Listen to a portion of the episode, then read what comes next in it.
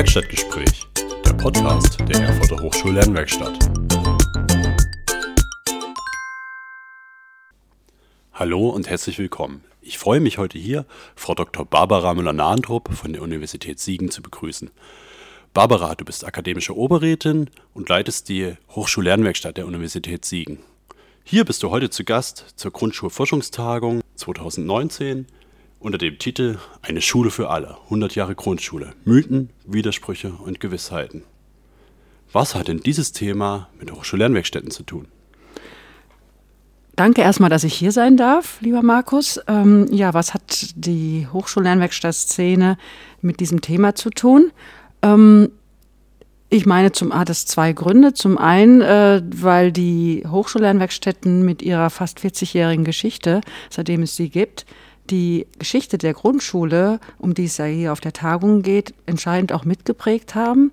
Und zum anderen, weil der Untertitel der Tagung, nämlich da, es geht hier um Mythen, Widersprüche, Ungewissheiten, weil das auch ein Dreischritt ist, der sich durchaus auch auf die konzeptionelle Entwicklung der Lernwerkstätten übertragen lässt. Hm, kannst du das nochmal genauer erläutern? Wie meinst du das? Ja, also äh, sowohl die Grundschulreform und Grundschulgeschichte als auch die konzeptionelle Entwicklung der Hochschullernwerkstätten sind geprägt durch bestimmte Vorgaben, Normen, Mythen, Annahmen, von denen man ausgeht, was macht gute Schule aus, was macht gute Lehrerbildung aus. Und entscheidend ist dabei auch, dass wir durchaus mittlerweile auch auf bestimmte Fakten oder Gewissheiten dabei zurückgreifen können. Weiterhin entscheidend ist aber auch, dass diese Auseinandersetzung auch geprägt ist durch die Widersprüche, denen man sich da immer wieder ausgesetzt ist. Okay, mm, kannst du das vielleicht noch ein bisschen konkretisieren oder am Beispiel erläutern? Wie meinst du das? Also welche konkreten Widersprüche gibt es denn? Welche Mythen stehen denn da im Raum? Also wenn ich mir jetzt, ich, ich beziehe es jetzt auf die Hochschullernwerkstätten. Jetzt, ich löse mich jetzt von der Grundschulreform ab, sondern eher auf die Hochschullernwerkstätten und dabei geht es ja, ja vor allem auf, äh, um die Art und Weise, wie Lehrerbildung, gute Lehrerbildung gestaltet ist, damit die Lehrer und Lehrerinnen gut vorbereitet sind für die späte, spätere schulische Arbeit. Und ähm, es gibt einen Mythos, äh, der eigentlich durchweg sowohl in Schule als auch in Hochschule immer wieder formuliert wird, ist, dass wir Reformen brauchen, die von oben sozusagen top-down Reformen sind, ja. die verordnet werden. Und dann sind wir sehr schnell effektiv und können die, die Dinge relativ schnell umsetzen. Und wir erreichen viel, wir können flächendeckend die Dinge umsetzen. Und man verspricht sich sehr viel davon. Dagegen setzen Hochschullernwerkstätten mit ihrem Ansatz, dass sie sagen, wir möchten auch Reformen umsetzen, aber wir möchten diese Reformen, die dringend benötigt werden, nehmen wir jetzt zum Beispiel mal das Thema Inklusion oder Digitalisierung an als aktuelle Themen, die möchten wir von unten, also bottom-up Reform umsetzen in dieser Art und Weise. Das heißt, wir holen die Leute, die es umsetzen in der Praxis, holen wir ab und nehmen sie mit und entwickeln mit ihnen gemeinsam die, die Konzepte und so weiter. Ja, das ist natürlich auch ein Gedanke, der genuin, zumindest für mich, mit dem Lernwerkstattgedanken einhergeht. Vielleicht müssen wir an der Stelle auch noch mal ein kleines bisschen ausholen und für die Zuhörerinnen und Zuhörer erläutern, die Lernwerkstätten als solche gar nicht so intensiv kennen. Was macht denn Lernwerkstätten gedanklich überhaupt aus? Wo kommt es her? Und äh, was ist denn kennzeichnend für den Lernwerkstättenbegriff? Oder vielleicht können wir uns auch spezialisieren auf den Hochschullernwerkstättenbegriff. Ja, also einiges kann man sowohl für Lernwerkstätten an Hochschulen als auch für Lernwerkstätten an Schulen oder an anderen Fortbildungsinstituten übertragen. Also vor allem diese Grundannahme, dass äh, Lernwerkstätten sich als Lernorte verstehen, die einen reformunterstützenden Charakter haben sollen. Das war im Grunde der Ursprung der Lernwerkstattidee. Die Idee selber ist mittlerweile fast 40 Jahre in Deutschland alt, international gesehen noch älter. Also die direkten Vorbilder der Lernwerkstättenbewegung in Deutschland sind amerikanische und englische Vorbilder, nämlich die sogenannten Teacher- oder Workshop Centers in den 70er Jahren, 1970er Jahren, ähm, die es in England und Amerika gegeben hat. Und ähm, ich finde es sehr schön, immer auf eine der ja, sagen wir man sagt, man spricht auch sozusagen die Urgroßmutter der Lernwerkstättenbewegung, nämlich Lillian Weber. Sie war Grundschulpädagogik in New York und hat dort die Lehrerbildung betrieben und sie hat äh, sehr schön mal zusammengefasst, was Lernwerkstatt ausmacht. Also sie sagt, wenn wir die Reform damals in den 70er Jahren in den USA vorantreiben wollen, die Reform äh, stand für eine Art informelles Lernen, Open Education oder Progressive Education, also wirklich radikales Umdenken, was Schule ausmachen sollte. Wenn wir das wirklich umsetzen möchten, dann muss sich bei den Einstellungen der Lehrerinnen und Lehrer zum Unterricht etwas entscheidend ändern. Und das kann sich nur ändern, wenn die Lehrerinnen und Lehrer selber erfahren, wie sie selbst wirklich gelernt haben und noch lernen. Das bezeichnet sie als den Kern ihrer Arbeit am Workshop Center. Wenn sie erfahren, dass man sich anderen anschließen kann, die an einer interessanten Frage arbeiten oder von ihnen belehrt zu ohne von ihnen belehrt zu werden. Wenn sie erfahren, dass die Menschen, mit denen man dort zusammen ist, auf ganz unterschiedliche Weise lernen. Und wenn sie erfahren, dass Lernen ein Prozess ist, der immer weitergeht. Ja, das finde ich so aus heutiger Perspektive, auch aus einer Forschungsperspektive natürlich sehr spannend, weil das Themen sind, die mich in meinem Forschungsprozess, auch in meiner pädagogischen Grundhaltung absolut begleiten. Also es ist für mich absolut deckungsgleich mit dem, was ich als einen guten pädagogischen und auch zukunftsfähigen Ansatz betiteln würde. Es ist interessant, dass es so sehr stabil ist. Ja, also vor allem, wenn man wirklich überlegt, dass diese Sätze ja jetzt schon bald fast 50 Jahre alt sind, die sie da geprägt hat für die damalige Workshop-Center-Szene und das ist etwas, was im Grunde die Lernwerkstattbewegung immer weiter begleitet. Also dieser Ansatz. Also das Lernen wieder selber zu lernen, zuzulassen, seine eigene Lernerrolle zu reflektieren, nicht alleine irgendetwas zu handeln, sondern mit anderen zusammen, selbstverantwortlich zu sein für seinen eigenen Lernprozess, aber auch verantwortlich zu sein für den Lernprozess anderer, darüber nachzudenken, dass man nie sozusagen nur einfach auf Rezepte zurückgreifen soll, sondern versuchen soll, eigenständig nachzudenken, neue Problemlösungen zu finden und das im Grunde, dass das auch nie aufhört. Das finde ich eigentlich so das Spannende auch an diesen Lernorten. Ja, das stimmt. Hm, lass uns jetzt nochmal den Bogen zurückkriegen zu den Mythen und vielleicht auch zu den Gewissheiten, die man hat. Also wir waren stehen geblieben bei Bottom-up oder Top-down-Entscheidungen. Ähm, was, wenn du das jetzt in Kontext zu Lillian Weber setzt, ähm, was macht denn jetzt das Konkrete für Lernwerkstätten an dieser Stelle nochmal aus? Vielleicht kannst du es nochmal kurz auf den Punkt bringen. Ähm, wenn wir sagen, also wenn wir von der Bottom-up oder Top-down-Reform ausgehen, also die äh, Top-down wäre, es gibt jetzt gerade, was Thema Inklusion und Digitalisierung angeht, sehr viele auch gute Empfehlungen seitens der Kultusministerkonferenz, seitens der Hochschulkonferenz, die empfehlen im Grunde, wie sich das in Lehrerbildung abbilden soll. Jetzt kommen wir zum nächsten Mythos. Ähm, wir haben den Mythos äh, in der Lehrerbildung, die sogenannte Bologna-Reform, die mit der einhergeht, dass man annimmt, je enger wir die Strukturen schaffen und je mehr kleinschrittiger wir vorgehen, je mehr wir im Grunde in einer Art von instruktiven Lern Lernsituation handeln, desto eher können wir sichern, dass diese Inhalte Inklusion und Digitalisierung auch ankommen bei den mhm. Studierenden. Ja. Und da setzen jetzt wiederum Lernwerkstätten mit ihrem Verständnis dagegen, dass sie sagen, das ist im Grunde nicht der Weg, den wir gehen möchten, denn wir wollen ja sozusagen bottom-up, wir wollen mit den Teilnehmenden zusammen uns da mit der Thematik auseinandersetzen.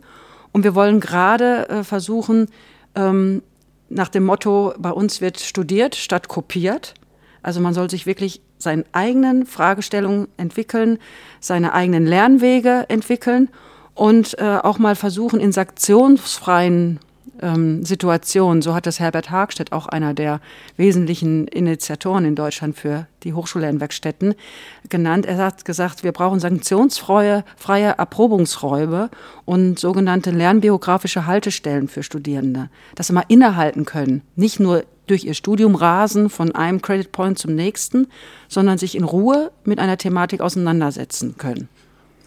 Ja, also da bin ich voll bei dir. Mir stellt sich an der Stelle trotzdem wieder die Frage, wie ist es mit allgemeinen hochschulischen Entwicklungen überhaupt vereinbar, dieser Gedanke? Bleibt man, wenn man das durchsetzen will, nicht immer automatisch ein Satellit in diesem System und ja, schafft so Reibung, was natürlich auch gar nicht schlecht sein muss.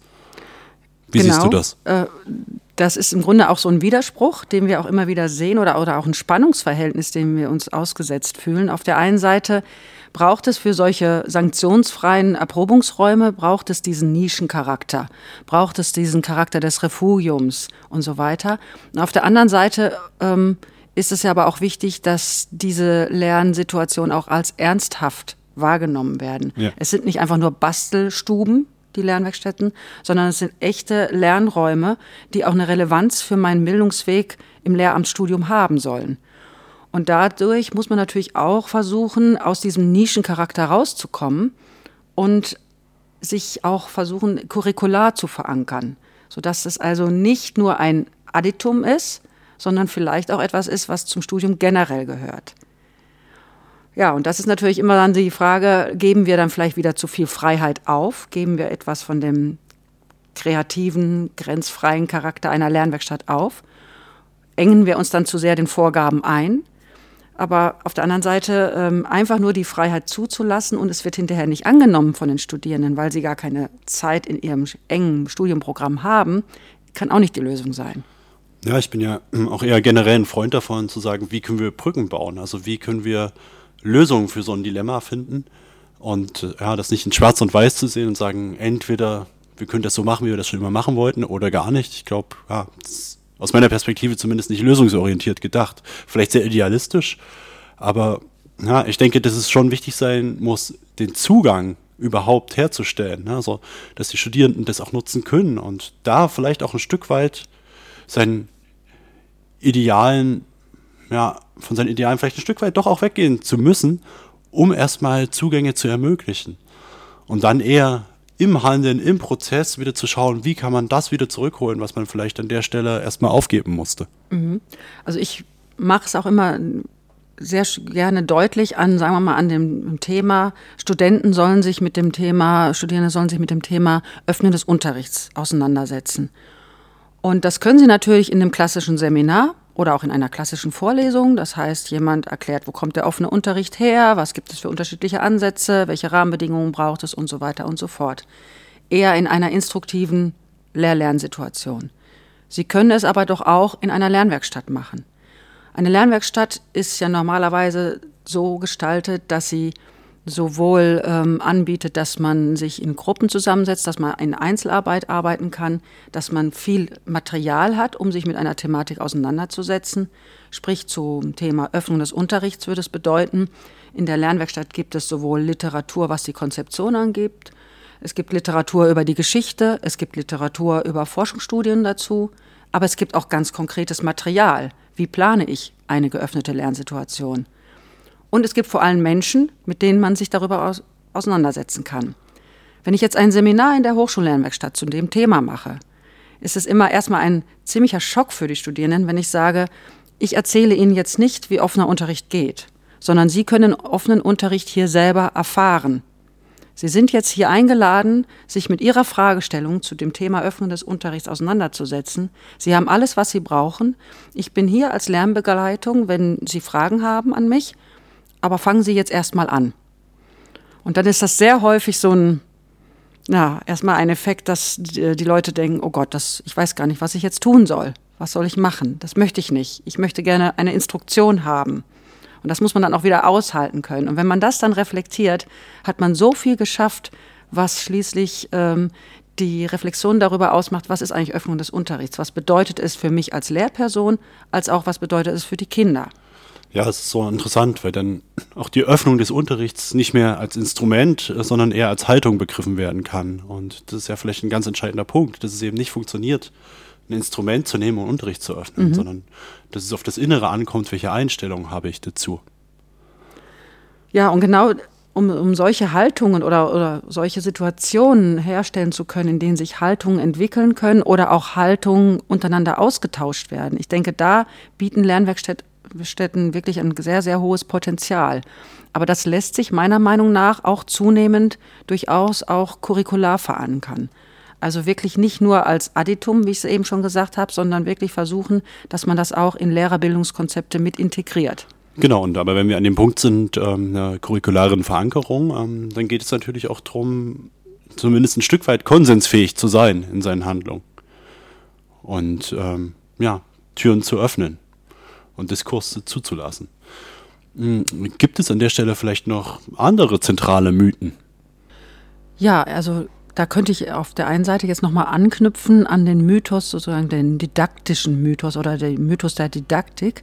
Man geht davon aus, dass man durch eine ausgeprägte Hochschuldidaktik, durch akademische Belehrungskulturen, die vor allem Instruktion sichern und, und, und ähm, sich durch instruktive Elemente, äh, sagen wir mal, gestalten, dass diese Art und Weise der Didaktik den Kompetenz- und den Wissenszuwachs bei den Studierenden sichert. Und das versucht man auch entsprechend nachzuweisen, indem man diesen Kompetenzzuwachs durch sehr engmaschige Qualitätssicherungskontrollen und so weiter durchführt, durch Klausuren, die geschrieben werden, durch Scheine, die äh, abgegeben werden ja. müssen und so weiter. Und nimmt Leistungsmessungen vor, die sich vor allem durch Notenvergabe von Credit Points und so weiter auszeichnen. Wenn ich das jetzt wieder auf die Hochschullernwerkstattszene übertrage, die Hochschullernwerkstätten verstehen sich eher als Orte der Mathetik. Also es geht darum, das Lernen zu lernen, wie ich es vorhin gesagt habe. Und da die traditionellen Lern Lehrkulturen abzulösen durch eher konstruktiv gestaltete Lernkulturen, die ja wiederum die Reform außen in der Schule mit unterstützen sollen. Diese Reform ist unter anderem auch dadurch gekennzeichnet, dass man davon ausgeht, dass eine neue, neue Lernkultur in der Schule auch eine pädagogische Leistungskultur braucht. Das heißt, es muss eine veränderte Praxis der Leistungsrückmeldung und der Lernbegleitung geben. Wie könnte das konkret aussehen? Ja, und das ist jetzt das große Problem für Dozenten oder Dozentinnen wie mich, die in der Hochschullernwerkstatt tätig sind, dass wir natürlich auch eigentlich so eine pädagogische Leistungskultur in der Hochschullernwerkstatt realisieren müssten und auch gerne möchten. Das heißt, wir lassen vielleicht in den Seminaren ähm, Logbücher führen, Lerntagebücher führen, legen ein Portfolio an. Wir geben Möglichkeiten zu Lerngesprächen, wir geben Möglichkeiten zur Selbsteinschätzung und so weiter, ähnlich wie es in der Schulpraxis auch schon praktiziert wird. Aber dann kommt am Ende plötzlich dann doch, ja, wie bekomme ich jetzt, ja. genau, wie bekomme ich die Prüfungsleistung? Und sehr häufig sind die immer noch gekoppelt in Hochschulsettings an Noten. Und da sehe ich einen ganz, ganz großen Widerspruch. Wie schaffe ich es, ähm, jetzt diese Note, die ich ja verordnet geben muss, genauso wie die Lehrer draußen, ja, die müssen auch die Noten am Ende irgendwie geben, trotzdem zu vereinbaren mit einer Art der pädagogischen Leistungskultur. Und da sehe ich für uns in der Hochschullernwerkstattszene auch noch eine große Herausforderung, Instrumente zu entwickeln, die das trotzdem möglich machen. Und ich denke schon, die Dinge, die ich eben genannt habe, so wie es Lerntagebücher führen und so weiter, das sind Instrumente, die man auch in Lehrveranstaltungen in der Lernwerkstatt einsetzen kann. Aber wichtig dabei ist auch der Diskurs darüber, die Transparenz. Also wie komme ich denn dann am Ende zu der Note? Gebe ich eine Möglichkeit den Studierenden, sich auch selber einzuschätzen, ernsthaft einzuschätzen, sich selbst vielleicht eine Note zu geben und so weiter. Da müssen wir also auch weg von traditionellen Leistungskulturen hin zu diesen neueren pädagogischen Leistungskulturen. Und da merke ich dann immer wieder, aha, da wird das jetzt spannend. Die Lernwerkstatt ja. verlässt die Nische Sie geht, wird curricular mehr verankert. Sie muss sich auch diesen Herausforderungen stellen. Ja, ja ich finde es ganz wichtig. Ne? Also denken wir jetzt mal an die Lehrerinnenausbildung. Also ist das Thema Bewertung ja natürlich auch was, was alle in ihrem späteren Berufsleben umtreiben wird und auch wieder. Also selbst wenn ich es jetzt schaffe, ähm, ja, zumindest auch im Denken ähm, von Lehrerinnen äh, zu intervenieren und zu sagen, okay, vielleicht ist es ganz sinnvoll, auch Lernsettings herzustellen, die ganz druckfrei passieren, dass ein Lernen als solches wirklich passieren kann und nicht verordnet wird. Ähm, ja, steht man dann doch wieder vor dem Problem und dann könnte eine große Chance in der Lehrerinnenausbildung darin bestehen, ähm, schon in der Ausbildung Bewertungsmodelle zu etablieren und bekannt zu machen, die dieses Dilemma vielleicht nicht auflösen, aber äh, die diesem Dilemma irgendwie begegnen können. Ja, sich jetzt eine Riesenchance. Ja, und ich denke, da sind halt die Hochschullernwerkstätten, die, die es jetzt schon gibt an den Hochschulen, eine Möglichkeit, äh, um diese, die, diese beiden Faktoren miteinander zu verknüpfen. Also einmal die Freiheit und die Verbindlichkeit. Also eine Hochschullernwerkstatt hat eigentlich grundsätzlich Veranstaltungen, die dort stattfinden, die für eine bestimmte Klientel ausgerichtet werden und so weiter, die aber auch natürlich dann eine gewisse Verbindlichkeit und Verantwortlichkeit erfordern. Sie haben aber trotzdem auch weiterhin die normalen Öffnungszeiten oder Studienzeiten, die einfach frei offen sind. Und das heißt, jemand, der bei mir ein Seminar zum Thema Leistungsbewertung in der Hochschullernwerkstatt besucht, kann zusätzlich, wenn er noch mehr Fragen hat, in die Öffnungszeit der Lernwerkstatt gehen und kann sich weiter informieren und kann vielleicht noch mit anderen sich treffen und vielleicht selber sich überlegen, Mensch, wir machen selber noch mal einen Workshop dazu zum Thema Portfolio und so weiter. Das heißt, es ist eine Möglichkeit gegeben, auf der einen Seite curricular verankerte Dinge mit anzubieten, aber auf der anderen Seite auch weiterhin noch diesen Freiheits- und Nischencharakter doch noch auch zu erhalten und einfach ähm, ein Potenzial zu geben, hier, ihr könnt selber eure eigenen Ideen mit hier reinbringen. Schön. Das ist vielleicht auch ein ganz gutes Schlusswort. Ähm, Barbara, vielen Dank, dass du da warst und uns Einblicke gegeben hast, wie deine Draufsicht auf das Thema Lernwerkstätten ist. Es ist auch ein durchaus ein kritischer Blick darauf war, dass es auch hier Mythen gibt und auch Mythen in der Lehrerinnenbildung, ähm, die es wert sind, dass man ihnen begegnet und Lösungen dafür findet. Vielen Dank. Gern geschehen.